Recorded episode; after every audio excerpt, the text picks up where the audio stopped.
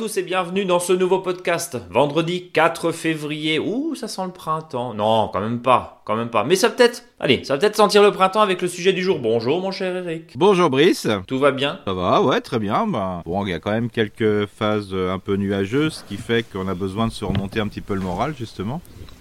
Donc, ah, à qui dis-tu euh, Souvent, mois de février, c'est un petit peu le, passage d'avant à l'après. Euh, donc, euh, c'est pour ça que faut penser au semi déjà, je crois, et surtout pour les pour nos auditeurs auditrices qui nous écoutent un peu plus dans le sud de, la France ou dans l'ouest.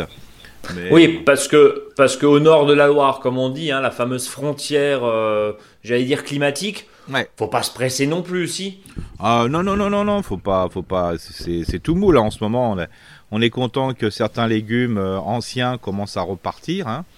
Et notamment, euh, je me rappelle d'une question euh, est-ce qu'il faut enlever tous les choux, je dirais, dès la fin de l'hiver? Bah Là, je vois bien qu'il faut surtout pas les enlever, quoi, parce que en ce moment, bah, on se ravit de choux romanesco, de choux brocoli, de choux fleurs. Donc voilà, on est sur les légumes, je dirais, de printemps qui ont été repiqués en hiver. Bon, et donc ça, ça a du bon. Ah, ça, c'est fabuleux. Alors, Eric, quel est le programme du jour? Bah disons que ça y est, c'est parti. Je crois que euh, on dit toujours bon le tempo du mois euh, c'est pas top depuis quelques semaines. Donc ça y est, maintenant c'est parti. On va commencer à vraiment à, travailler avec la programmation en, s'adossant à la lune. Et puis euh, voilà, il y, a des choses à semer, il y a des choses aussi à planter parce que voilà, on n'est pas tout à fait en dynamique normale, donc on peut se permettre de faire un mixte entre semis et plantation et s'occuper du sol. Après, on va parler d'un truc qui fait du bien, c'est des petits radis. Donc les radis roses, hein, euh, ça fait toujours plaisir. On pourrait, j'aurais pu parler aussi de, de salade euh, type laitue euh, précoce, type reine de mai. Mais bon, j'ai choisi radis, je sais pas, voilà, c'était l'envie du, l'envie du matin. L'envie du moment. Voilà. en tout... Et puis, bien sûr, j'espère qu'il y a quelques questions. Eh ben oui, il y a des questions évidemment. Bien sûr que vous nous avez entendu et on vous a entendu, pardon, on vous a lu surtout sur contact@monjardinbio.com, contact@monjardinbio.com, la seule adresse mail où on vous répond, des fois avec quelques jours de délai, mais en tout cas, on traite vos questions dans ce podcast que vous êtes de plus en plus nombreux évidemment à nous à nous écouter. Hein. Vous êtes de plus en plus nombreux à nous écouter, à nous partager, à nous, à, nous dire combien euh, on, est, on est super. J'aime beaucoup cette partie-là parce qu'on a reçu plein, plein, plein d'amour encore une fois et ça fait vraiment du bien. Euh, et on va en, parler dans, dans, un instant. Eric, mon cher Eric, tu es consultant en jardinage naturel auprès des collectivités locales. Ça, c'est pour la petite présentation, même si nos milliers d'auditeurs savent qui tu es, mais c'est toujours bien de te représenter pour les nouveaux. Et euh, j'aimerais qu'on commence par le tempo du jardin. Tu nous as dit il y a, il y a quelques secondes, bon, on va pas s'exciter beaucoup, hein, dans les régions les plus chaudes, c'est un petit peu comme la semaine dernière. Donc, on va dire les régions les plus chaudes, bien en dessous de la Loire, Eric, je pense, hein, euh, plutôt. Le, oui, bien sûr, c'est ça, voilà. Ou de, vraiment des zones de microclimat, comme je dis des fois.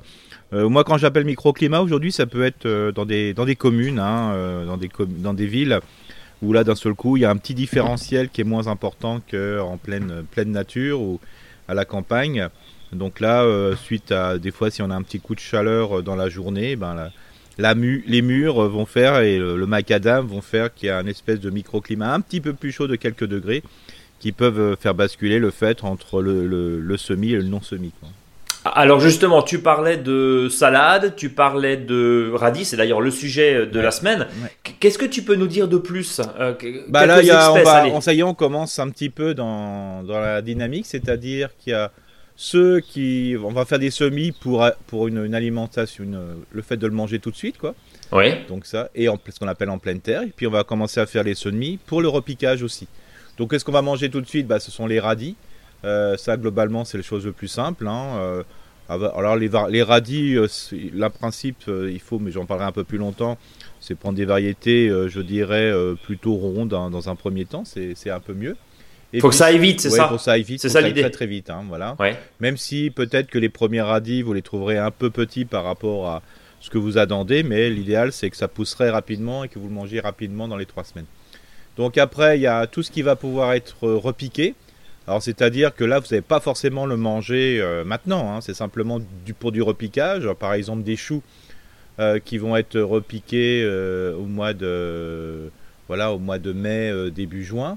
donc là, vous avez tout ce qui est les choux précoces. Hein. donc par exemple, vous avez le précoce de Louvier et une variété qu'on attribue plutôt aux tomates, mais là qui existe, je veux dire, pour les, les choux, qu'on appelle la, cœur de bœuf. Donc ça, c'est très très intéressant.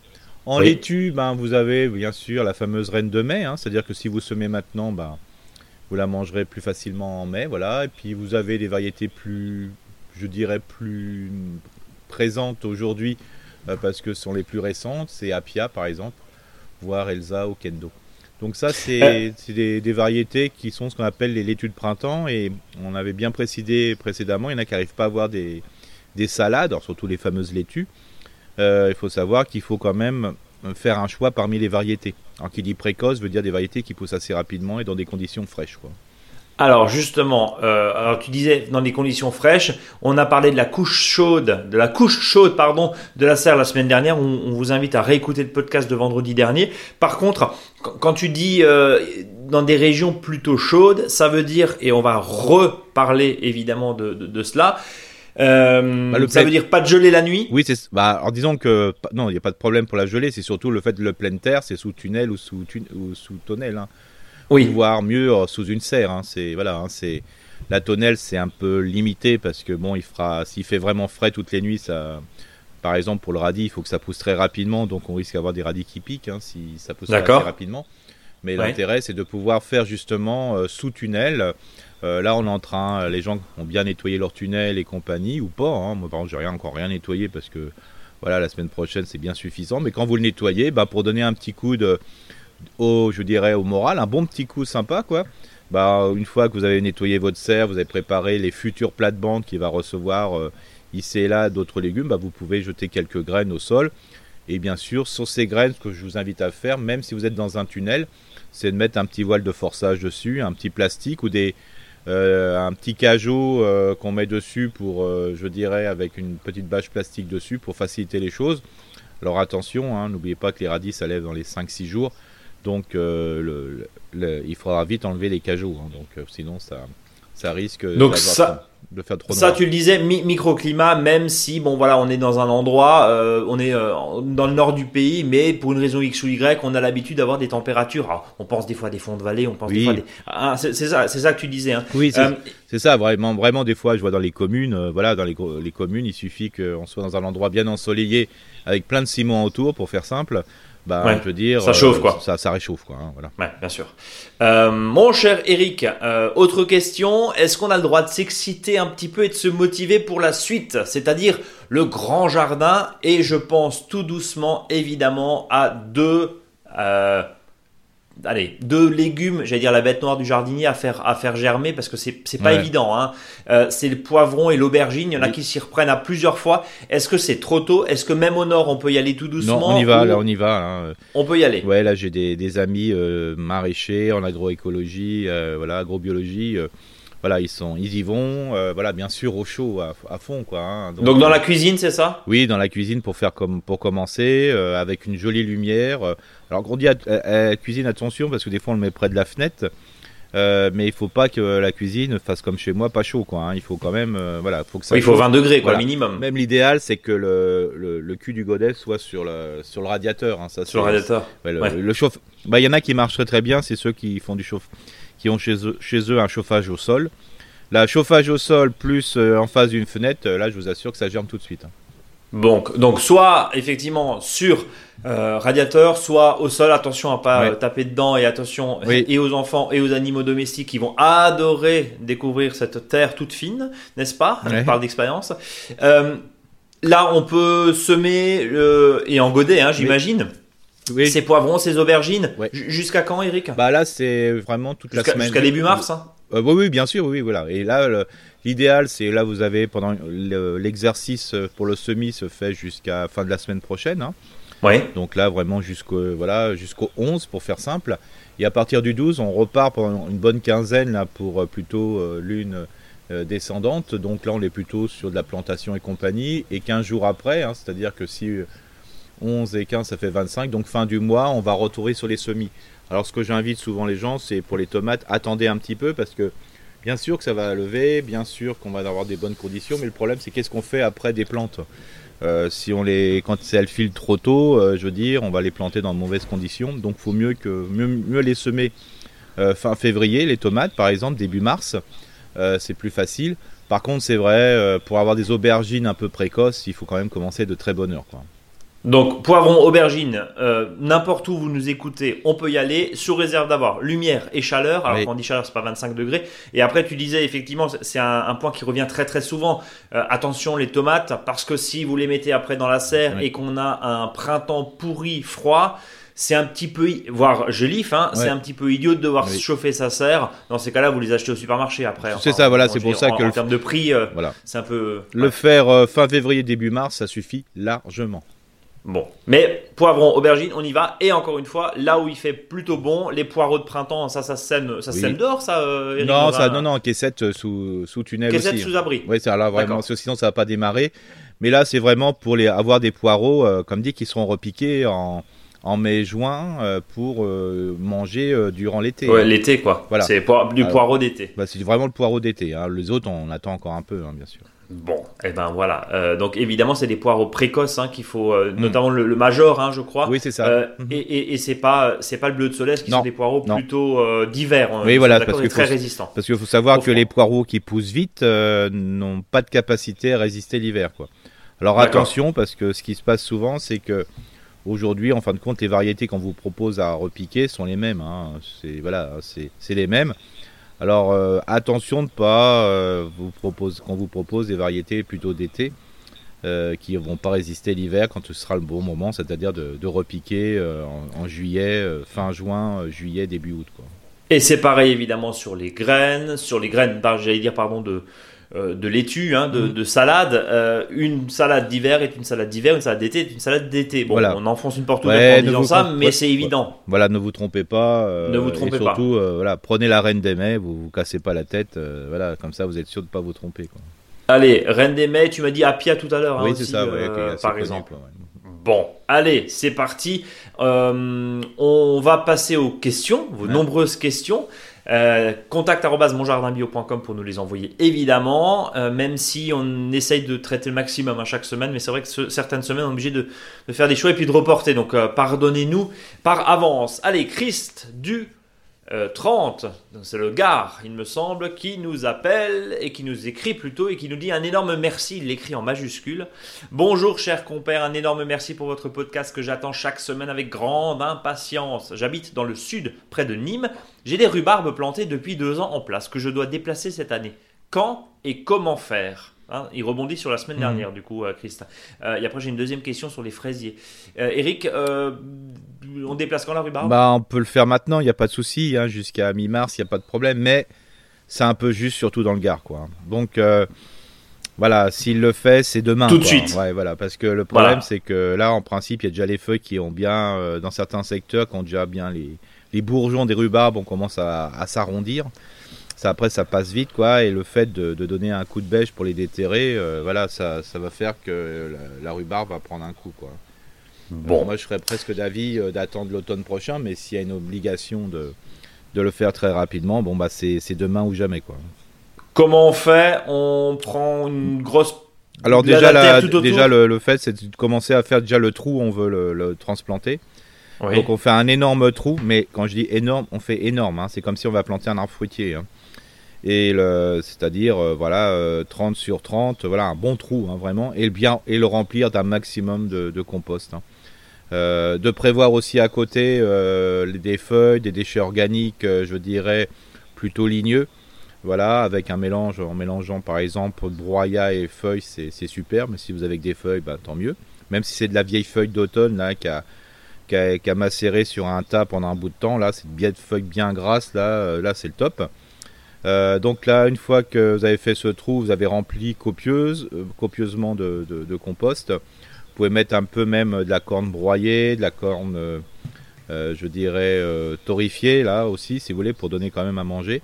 Et puis après, vous transplantez généreusement la rhubarbe, c'est-à-dire, quand je dis généreusement, c'est que vous faut que vous déterriez bien la, la, rhubarbe. Là, vous pouvez en profiter si vous avez deux, un ou deux bourgeons, voire trois, de les séparer avec soit après en enlevant, euh, je dirais, en coupant avec un couteau bien tranchant, le coupant en deux, ou soit vous le faites euh, tout de suite avec le, fer de la bêche bien affûté.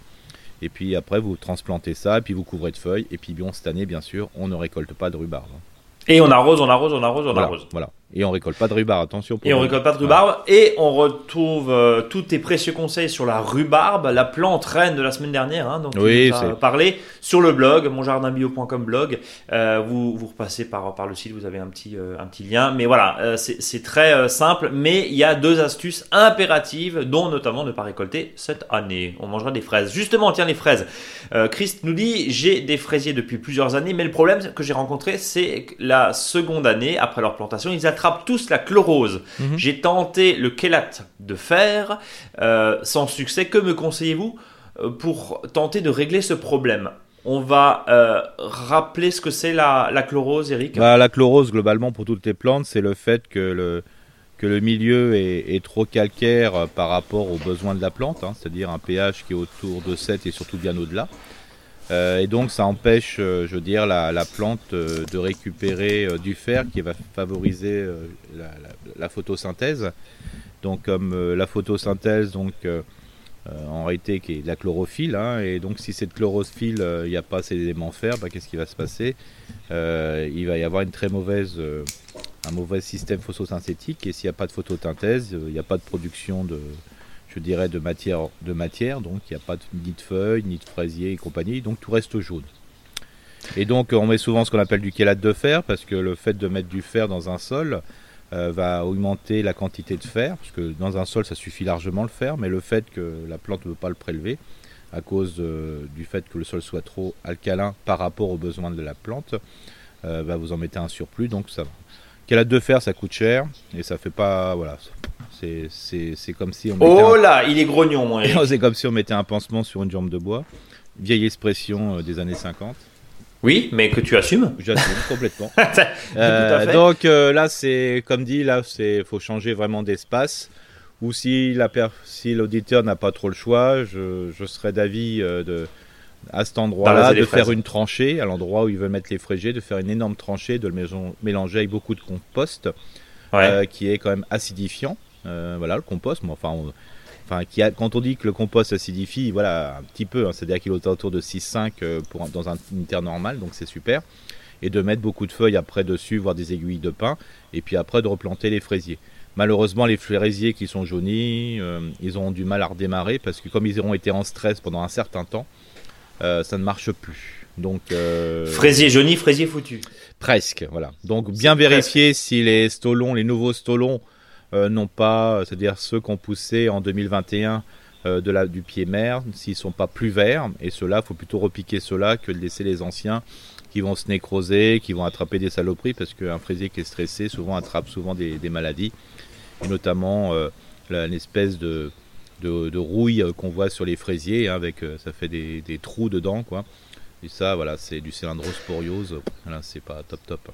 Donc, si je résume pour, pour, pour Christ, soit, bon, euh, fraisier, euh, fraisier euh, chlorosé, fraisier floutu, on, on Ouais. passe à autre chose. Mais on- Sinon, il y a un problème de sol. Voilà, faut mieux, faut mieux faire une à l'endroit parce que s'il y a des fois on n'a pas le choix de l'emplacement. hein, je veux dire, euh, on a là, c'est de, de, change- de faire une tranchée, de remettre du, du compost dedans, euh, voilà, euh, parce que c'est le problème de sol. Donc le chélat, c'est, Bien sûr. c'est- voilà, c'est, ça coûte plus cher qu'autre chose et ça va pas faire grand chose.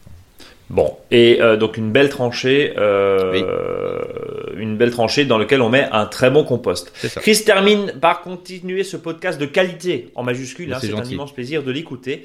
Amicalement, Christ du 30. Merci. En tout cas, tiens, bah, comme Christian, euh, mettez et faites la même chose. Mettez-nous d'où vous venez parce que c'est toujours intéressant de voir un petit peu d'où on est, d'où on est écouté et ça permet aussi d'adapter en fonction des cultures. hein. On nous a dit euh, cet hiver, pensez à nous quand même un petit peu, euh, expliquez-nous euh, les cultures de montagne, euh, la culture de plaine, la culture mm, devant le, euh, comment dire, devant les, dans, les milieux euh, maritimes, j'allais dire, sur les côtes, parce que c'est évidemment des, zones de climat un petit peu différentes. On essaie de contenter tout le monde, hein, bien sûr, et n'hésitez pas à nous rappeler à l'ordre si jamais on oublie tout ça.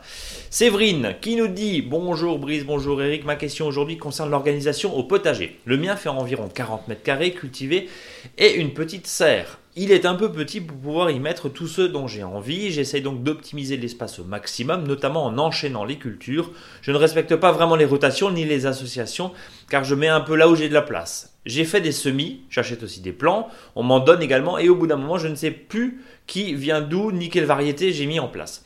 J'aimerais pardon, essayer d'être mieux organisé cette année Avez-vous des conseils? Est-ce que la tenue d'un cahier de bord peut être utile? Si oui, avez-vous des suggestions pour le réaliser sans que ça soit trop chronophage? Merci à tous les deux. Signé Séverine. Euh, Eric, toi, tu, es, tu, as le carnet euh, de bord, j'allais dire, du potager dans la tête ou tu écris tout? Non, le principe, c'est. Moi, le, ce qui est plus intéressant, c'est la fiche de bord, je dirais. C'est-à-dire euh, d'avoir sur une porte de la cave ou du cabanon et compagnie l'endroit où vous mettez vos différents types de légumes. Ça, c'est intéressant.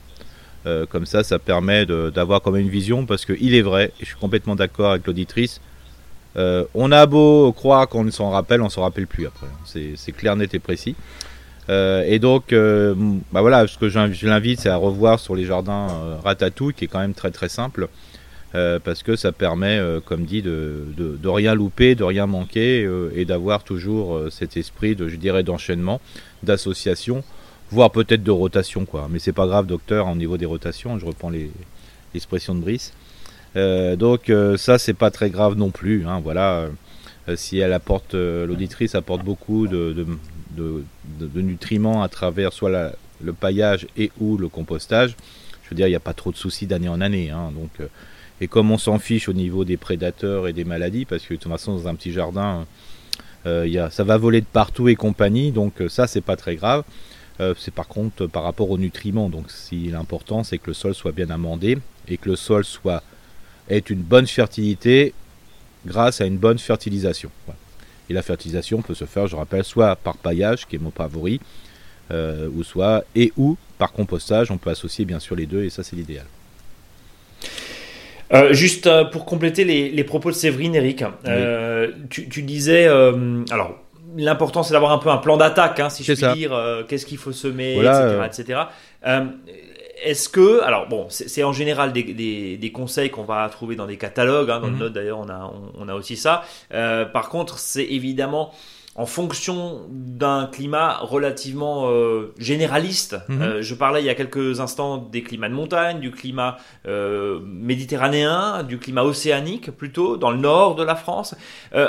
combien il y a de semaines ou de jours de différence, par exemple, entre Nice et Dunkerque? Je, prends vraiment, je, prends vraiment. Est-ce qu'on on est plutôt sur 15 jours, 3 semaines? Est-ce que, alors bien sûr, ceux qui habitent Nice ou Dunkerque, c'est à peu près. Mais pour ceux qui nous écoutent et qui se lancent cette année, qu'est-ce qu'on peut leur dire? Bah, Souvent, on a une histoire de trois semaines à un mois de différence. Hein, euh, Quand même, c'est énorme. Qui peut être de trois semaines à un mois, d'ailleurs, dans une même région, si on est dans des vallées euh, alpines, par exemple, euh, où là, c'est terrible. Hein. Bah, pour, pour info, par exemple, même dans le secteur alsacien, il y en a qui ne peuvent pas planter les pieds de tomates avant le début juin, dans les bonnes conditions, alors qu'il y en a d'autres, on peut planter début mai. Donc là, on a presque un mois de différence entre la plaine et, les vallées. Hein, donc, euh, donc jusqu'à un. Ah oui, bah, ça c'est clair. Jusqu'à un mois. Ah oui, largement. Et puis même euh, sur certaines variétés, comme il y en a des, ça gèle pas du tout. On peut imaginer que sur du légume feuilles et, racines et compagnie, on, on est même bien au-delà, quoi. Bon, eh ben, donc c'est pour ça que, alors moi ce que je conseille à l'auditrice, hein, qu'elle revienne vers nous vers les schémas de, de légumes, euh, ce qu'on appelle le potager gastronomique avec le, le ratatouille, avec euh, l'espace ratatouille, l'espace poté, l'espace plat gros volume et, l'espace soupe de courge. Et c'est vraiment très très simple pour, le, pour gérer la, la chose. quoi. Euh, tu, en parlais il y a un instant, effectivement, c'est ces quatre espaces, même cinq, hein, si on rajoute euh, la, partie courge. Rendez-vous sur notre blog, pareil, on a le petit schéma d'Eric qui nous présente euh, tout ça. Et vous pourrez retrouver le bah, l'espace qui permet justement aussi de jouer un petit peu des rotations parce que autant alors bon il y a deux écoles hein, autant les tomates on peut les laisser grosso modo à chaque endroit pendant 50 ans hein, c'est un petit peu ce qu'on voit Autant les courges, pareil, parce que finalement tu fais un trou et tu mets ton compost dedans. Le reste, c'est quand même bien d'avoir une petite, rotation. ouais, oui, c'est ça. Et puis même, je dirais même euh, pour, pour l'auditrice, euh, qu'elle classe ses graines euh, par type. Hein. C'est-à-dire que moi, je mets, voilà, j'ai une boîte où j'ai tous mes légumes ratatouille. J'ai une boîte avec mes choux, mes carottes pour la potée. J'ai une boîte avec mes haricots, mes fèves et compagnie. Et puis j'ai une boîte pour parce que quand on parle des fois du cinquième espace, en réalité, c'est un cinquième espace partout c'est-à-dire où je vais mettre mes radis, mes petites salades et compagnie. Et ça, c'est euh, et donc le fait de le mettre déjà par en, en 4, 4 ou 5 boîtes, ça permet justement de, de, pouvoir jouer là-dessus, dire bah tiens j'ai mis ça, voilà, truc, ça permet de, déjà de bien comprendre comment on peut organiser son, son jardin. Quoi. Bon, et ça permet dès le début, c'est ça l'idée? Oui, dès le début de, l'imaginer, et puis après, souvent, bah, qu'est-ce qu'on fait? On peut faire un piquetage dans son sol, hein, qui peut être un piquet ou une plante. On dit, bah voilà, jusque l'assaut, je sais que c'est mon jardin ratatouille, et ainsi de suite, ou un piquet, voilà, ça peut être. Il y en a qui font du land art aussi, hein, c'est-à-dire euh, un peu de déco. Voilà, on peut imaginer plein de choses. Hein.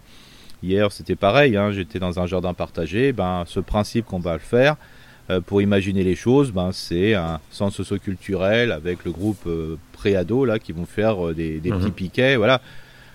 Voilà, il faut se faciliter la chose, mais surtout, il faut pas se prendre la tête avec voilà tout un gros programme. Ce ne sont pas, on n'est pas des, des professionnels, je dirais. voilà, on est simplement des jardiniers, des jardinières.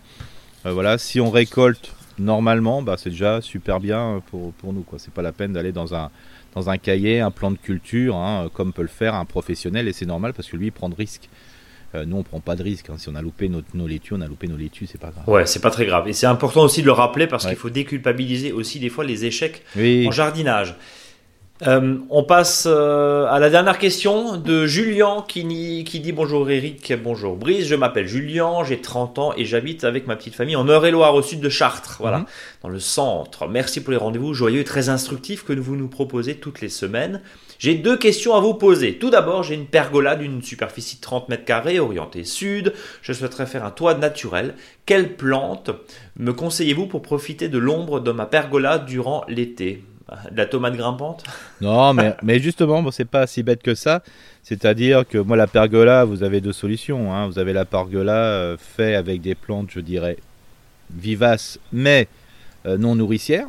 Donc ça, ça peut être de la glycine, ça peut être des choses comme ça, quoi. Du chèvrefeuille. Euh, voilà, voilà, tout simplement, qui pousse très rapidement, des fois même avec un mixte. Ou sinon, ça va être le kiwi, le kiwi, la vigne, voilà, sous forme de trail, par exemple. Ah, tu proposes en gros de faire une, pergola euh, nourricière, quoi. produit, quoi. Et c'est-à-dire que dans cette pergola, bah, en plus, elle est plein sud, hein, donc c'est quand même le top du top. Et puis euh, aussi d'utiliser des annuels qui vont monter moins rapidement, c'est vrai. Euh, quoique certaines, voilà, quand ils sont bien mis, je dirais dans situation chaude, bah, ça peut pousser, mais d'utiliser un, un côté de la pergola, par exemple, pour, pour mettre des, des annuels qui sont un peu plus je pense à une variété euh, de tomate dont je, moi je l'appelle l'allemande parce que j'ai pas d'autre nom, euh, qui va jusqu'à 5 mètres de haut.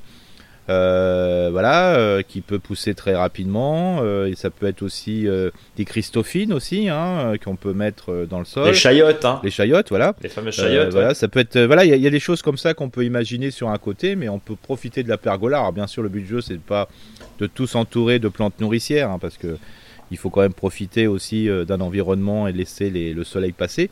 Mais ça peut être intéressant. Alors comme dit, il y a toujours un point négatif. Qui dit fruit, bah dit bestiole quoi.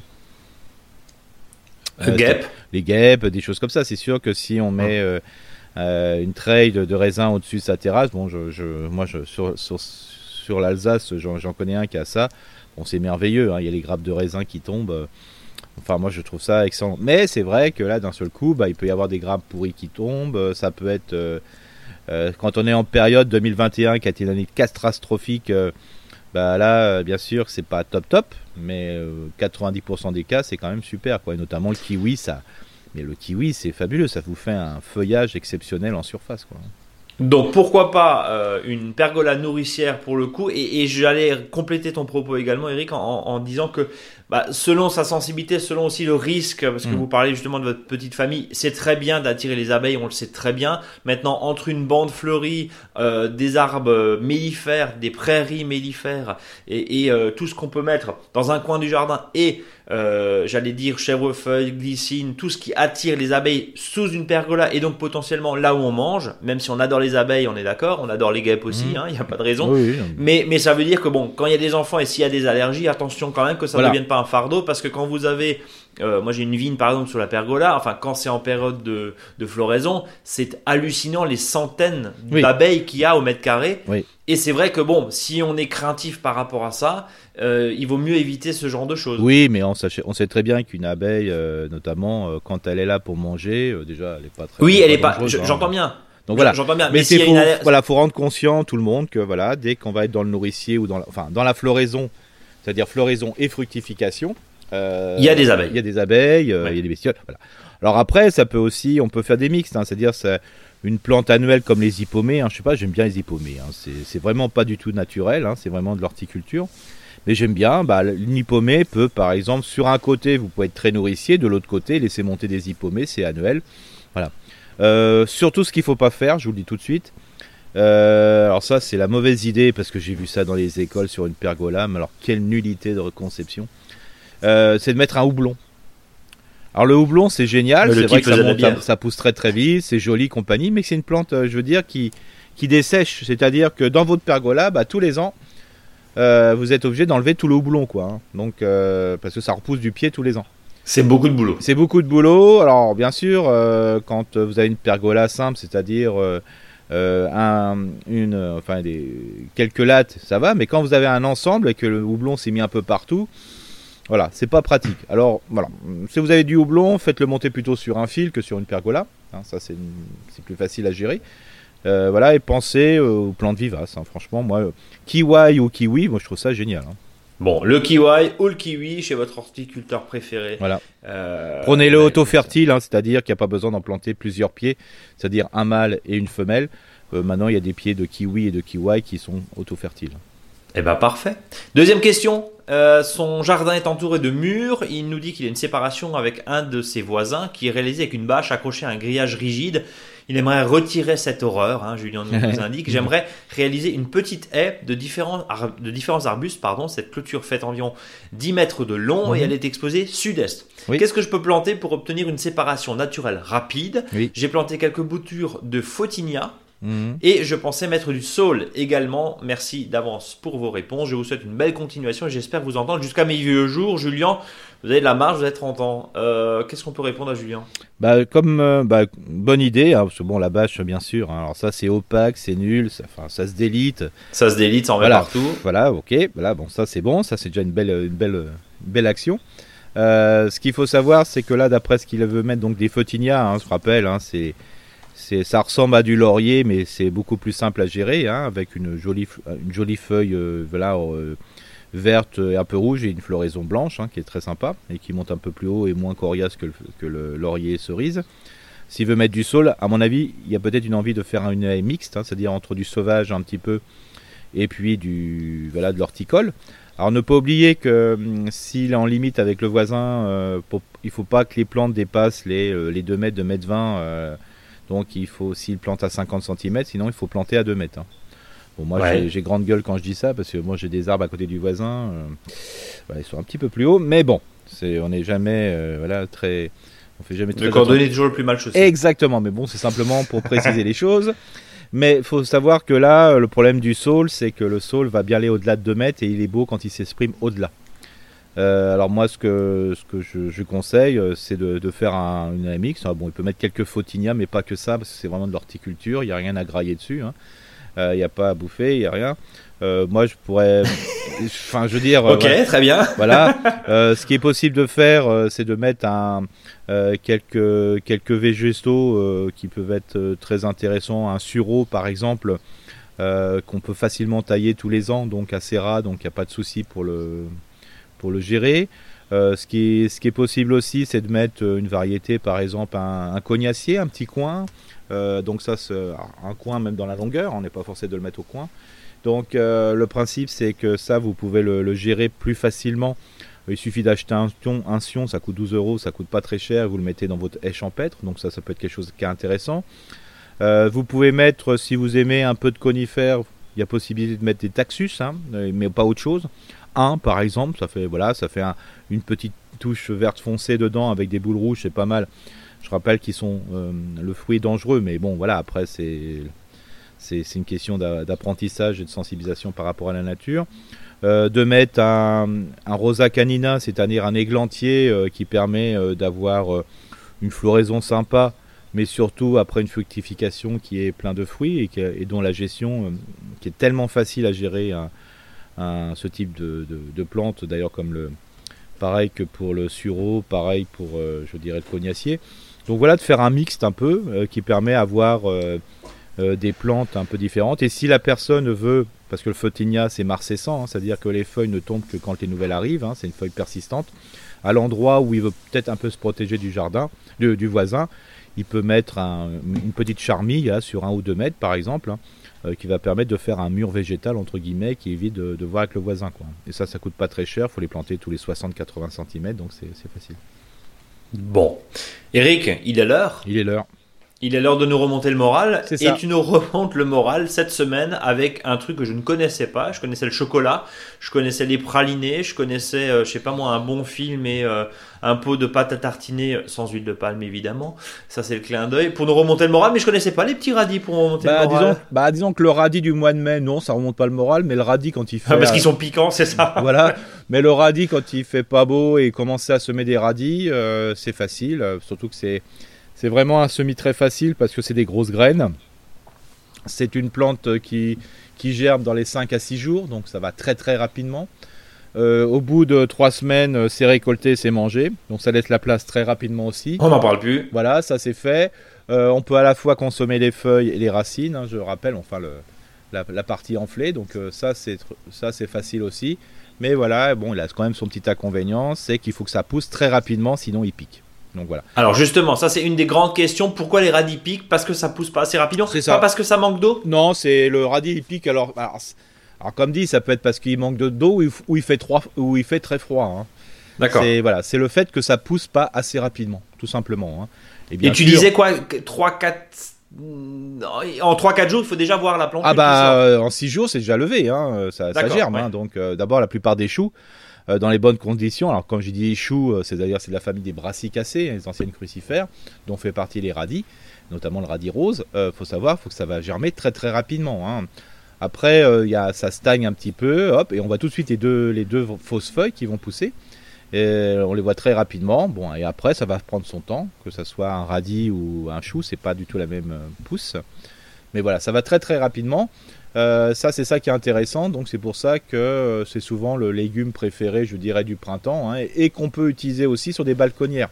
C'est ça le but du jeu, c'est que même sur une petite surface, euh, avec un paquet de graines, voilà, il y a plusieurs centaines de graines, surtout du triple grammage. Bah, c'est une graine tous les 3 cm. Hein. on peut les mettre même graine par graine. Hein. c'est vraiment très facile. faut mieux le faire, faut mieux semer toutes les semaines que de semer tout d'un seul coup. Et donc ça, c'est vraiment intéressant parce que même dans des jardinières, on peut le faire.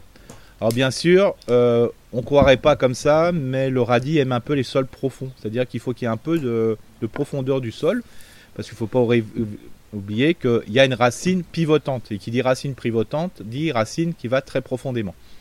Donc c'est pour ça que souvent, dans ce que je conseille, c'est pour euh, toutes les balconnières ou les jardins surélevés, c'est-à-dire qui sont souvent hors sol, euh, qui font 30 cm d'épaisseur, voire moins.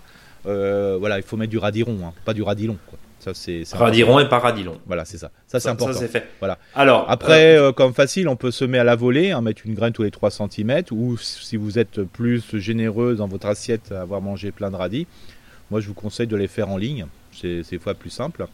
Donc, il faut vraiment que c'est une grosse graine, donc il faut que la graine euh, soit au fond d'un petit sillon d'un centimètre. Et après, il suffit de vous recouvrir d'un tout petit peu de terre, hein, pas la peine. Et puis après, surtout, il faut tasser. Hein, le euh, ce qu'on appelle le plombage, hein, ou plomber le sol. Le radis se plombe. Voilà, ce, voilà, se plombe. Voilà.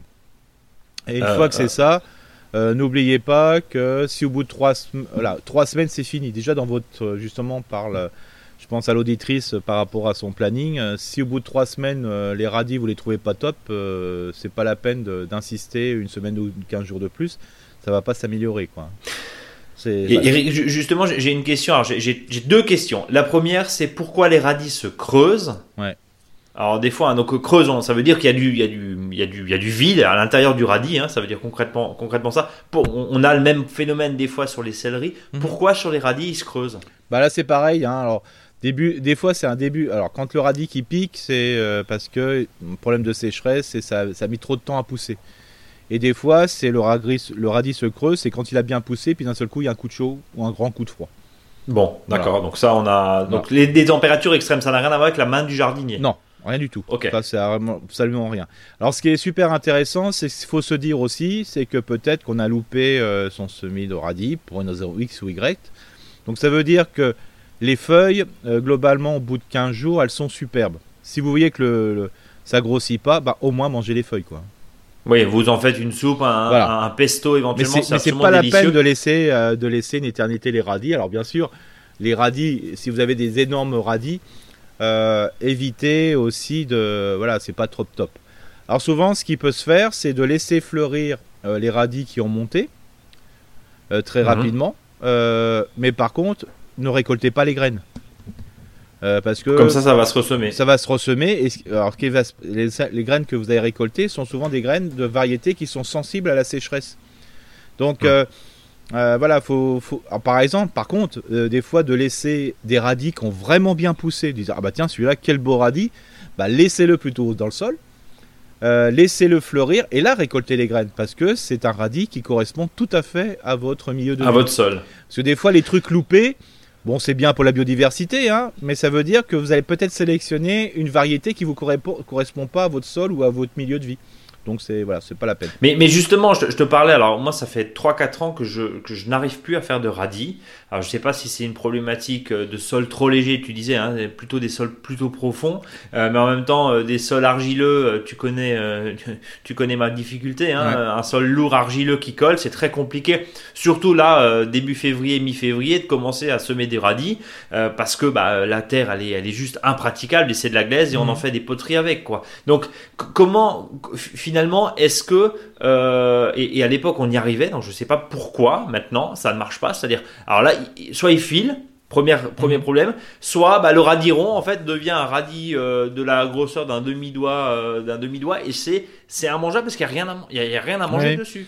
Bah souvent ce qu'il y a c'est que bah c'est souvent des fois une un coup un vraiment un coup c'est-à-dire qu'il fait froid il fait froid il fait froid puis à un moment un grand coup de chaleur. Donc encore une fois, c'est que du climatique. Ouais, c'est que du climatique et le, sol globalement, bah, moi je serais d'avis de, de, faire sur une ou deux bandes, de, mettre un, compost ou un terreau bien décomposé, quoi. Parce que ça, le, radis, il adore ça, quoi. Et de le faire en ligne. Euh, ça, de toute façon, ceux qui ont des problèmes avec les radis, je les, invite à le faire en ligne. Parce que là, pour le coup, ça, ça démonte le moral, on est d'accord. Complètement. Et puis les radis qui sont pas bons, je suis désolé. Hein, même moi qui ai une tolérance à radis qui piquent, au bout d'un moment, ouais, c'est pas la peine de mettre plus de beurre que de, que de radis. Non, c'est un, un, couple amour en plus. Hein. Donc, euh, donc euh, le, principe, c'est que voilà, euh, faites en ligne. Moi, c'est ça le but du jeu. Alors, quitte à prendre par exemple, hein, c'est comme l'histoire des fraisiers tout à l'heure. des fois, il peut y avoir un problème, je dirais, d'environnement.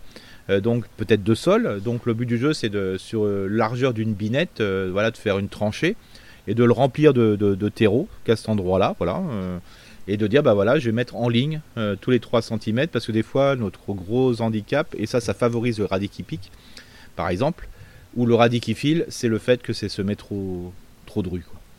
donc clair clair clair et tu disais un une graine tous les 3 euh, cm tous les 3 cm non mais c'est finalement fait pas grand chose hein. euh, non mais sur le paquet de graines ça veut dire que sur un mètre euh, il y a 33 graines. Hein. Donc, ouais, c'est ça. Euh, donc, euh, un mètre de radis, bah, c'est pas mal. Hein. Je veux dire, s'ils vont jusqu'au bout, c'est pas mal un mètre de radis. Hein. Et donc, ça fait que 33 graines. Hein. Donc, il y en a encore dans le paquet, quoi. Hein. Oui, donc n'ayez pas la main trop lourde, ça ne sert à rien de semer trop. Donc un, une graine tous les 3 cm, et tu le disais il y a quelques secondes, culture en bac, culture en jardinière, ça c'est hyper simple avec les gamins, notamment, même si vous êtes en appartement, il n'y a, y a aucun souci, quoi. Bah, un petit peu de terreau dans une jardinière, on y va.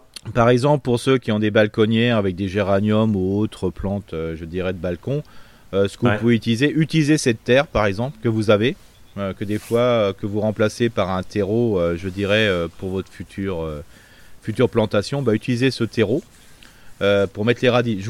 Alors j'ai même mieux encore, c'est-à-dire que les jardinières qui vont servir pour mettre les fameux géraniums le, 15, enfin entre le 10 et le 15 mai, hein, pour faire simple, mhm. ou, autres mhm. plantes dedans, bah, avant, préparez vos jardinières, semez des radis. Quoi. Ouais. Parce que même si vous les semez le début mars, euh, globalement, bah, vous aurez mangé vos radis avant que le, avant que je dirais vous plantiez vos, vos géraniums ou autres plantes euh, de balcon, quoi. Et ça permet justement bah, de rentabiliser, si je puis dire, euh, euh, l'emplacement, tout en permettant évidemment de, de ne pas substituer euh, ce que vous faites là à vos traditionnelles balconnières. bah, c'est simple, une, jardinière qui fait 30 à 40 cm hein, vous permet d'avoir à peu près 1m20 de, de, 1m20 de, De radis. De radis, quoi, c'est pas mal. hein. de radis, voilà. Et c'est toujours très plaisant, voilà, même pour ceux qui nous écoutent et qui sont en, en appartement. Oui. Eric, est-ce qu'on a fait le tour du radis? Oui, je crois que c'est pas mal. Alors bien sûr, hein, euh, comme dit, hein, c'était vraiment pour se remonter le moral. hein. Euh, ce que je vous propose là, vous le faites aussi avec les semis de salade. Euh, donc les fameuses Reines de Mai et Apia, c'est le bon moment de le faire aussi. hein. Donc euh, je vous invite à le faire aussi. Mais bon, voilà, c'était pour, quelques, pour voir un petit peu de rouge. Alors moi, voilà, euh, c'est sûr que la semaine, enfin voilà, dimanche, euh, dimanche ou lundi, je vais semer des radis, même chez moi, et même s'ils viennent pas, bah tant pis, hein, c'est pas très grave. C'est pas très grave de se planter sur le radis. Non, voilà, exactement. ça. Mais ça fait du On bien va- de commencer à mettre des graines, euh, voilà. Et à, à devoir gratouiller la terre aussi, même si, encore une fois, nous sommes le 4 février, on ne sait pas du tout Non. de quoi les 15 prochains jours sont faits. On peut très bien avoir de nouveau le retour de gelée. Euh, bon, voilà, on on- on a- on n'a pas eu des grosses, grosses gelées cet Non. hiver. Il n'a pas fait très, très froid, mais il a fait très moche, très humide, très Mm. sombre, quand même, très, très brumeux. Et c'est vrai que bah, ça a tapé euh, sur le moral de, de- de tout le monde. Mais, encore une fois, euh, on n'est pas à l'abri là d'un petit sursaut de l'hiver, même en Ah mars. bah oui, on peut hein, avoir, on, peut avoir trois semaines à moins 10, hein, je veux dire. On, peut ça- avoir- on- on ne sait pas. Nous sommes le 4 février. On Mm. est tout début février. Voilà. Euh, on ne sait pas du tout ce qui, est, ce qui nous attend. Eric, on va terminer ce podcast avec un faux dicton dont Voilà. le secret. Bien sûr, un faux dicton autour du radis, hein, ça me semblait euh, complètement Bah, important. évidemment. Voilà. Avoir un radis dans la tombe permet de manger des pissenlits par les racines. Par les racines. Bon, on ne le souhaite à personne, évidemment, hein, de manger les pissenlits par les racines. J'ai une petite question. Tiens, je rebondis sur ton faux dicton, si je peux me permettre, Eric. Oui, Le pissenlit, est-ce que ça se cultive? Oui, bien Euh, sûr, mais bon. Moi, j'ai grandi avec des grands-parents qui faisaient de la salade de pissenlit qu'on allait chercher dans les prés euh, Bien juste sûr. à côté. Pardon pour la carte postale, mais mais c'est excellent. Ça sent un peu la noix, ça chatouille un petit peu le palais, mais c'est très très bon. Tout à fait. Est-ce que si on n'a pas de pissenlit, il y en a plein qui nous écoutent, qui en ont plein dans leur gazon, qui mais qui viennent chez nous? Non mais euh, est-ce que ça se cultive le pissenlit? Oui, alors, de- alors des fois, ce qui se fait, c'est que des fois, il y en a qui laissent spontanément les pissenlits qui se sont installés dans leur potager, quoi. Oui. Euh, donc c'est une culture, je dirais, un peu dérobée, hein, tout simplement. euh, et après, il faut simplement les, je dirais, les buter hein, pour avoir le, le cœur, quoi. Mais il existe des pissenlits, ce qu'on appelle améliorés, hein, voilà exactement. Mais bon, ce que moi je vous invite à faire, c'est que si vous trouvez un des beaux pissenlits dans votre jardin, euh, bah, il suffit de les repiquer, hein, comme ça vous faites une belle bande de pissenlits, hein, c'est tout simple. Et, et c'est propre. Il n'y a aucun pissenlit toxique Euh, du coup Bah, Ça veut dire que chaque pissenlit qui arrive, euh, des beaux pissenlits ah bah avec oui, ah, vraiment. bah, disons que dans les, Parce que le plus- truc, c'est des salades, quoi, des fois. Oui, c'est ça. Donc, il faut savoir que dans les pissenlits, il y a des, des cultivars différents. hein, ça, c'est vrai. Hein, qu'on on le voit bien ici et là, quoi. Mais je veux dire, si c'est euh, ce qui est pas, je veux dire, tout ce qui est un peu, euh, voilà, c'est la famille décomposée, hein, ce qu'on appelle. hein. Euh, je veux dire, il y a des choses qui sont plutôt amères et pas, c'est pas du pissenlit, quoi. hein, donc, euh, mais je connais pas de dangerosité avec les composés, quoi Bon. de, de ce type de pissenlit, c'est ce qu'on appelle les plantes à col, quoi. Mais des fois, quand vous avez un beau pissenlit, par exemple, euh, que, que vous trouvez, euh, voilà, quand vous désherbez votre jardin, bah, vous dites bien peut-être les mettre en long, en, en long, quoi. Euh, quand vous les, et comme ça, ça vous permet d'avoir du pissenlit pour 2023, quoi. Et ça permet de structurer un peu le Oui. jardin aussi. Donc on déplante le pissenlit avec une gouge, Voilà, c'est notamment ça, avec tout un couteau long. Ouais, c'est une racine, euh, voilà, et puis on les, on les repique, quoi. Et ben voilà, tout simplement. Eric, trois infos essentielles. Euh, Partagez ce podcast à vos amis, parlez-en autour de vous, partagez-le sur les réseaux sociaux. Euh, Mettez-nous des, des étoiles, ça nous fait monter dans les classements et on est toujours très content. Continuez à nous envoyer vos messages, évidemment. Contact monjardinbio.com. Euh, Suivez-nous sur Instagram, sur Facebook, sur le blog, évidemment, où vous retrouvez tous ces précieux conseils. Et puis sinon, on se souhaite quoi? Euh, Du peps et du radis pour euh, la semaine qui ça, arrive oui, voilà, et plein de radis dans les, dans les, dans les chaumières. et plus- surtout des radis dans les portefeuilles. Oui, plus de, plus de jamais, euh, voilà. plus de jamais d'actualité. Du radis, Bon. pour les- du radis pour l'essence. Allez, du radis pour l'essence. À bientôt, À bientôt. à vendredi prochain. Salut à tous et merci de votre fidélité. Ciao.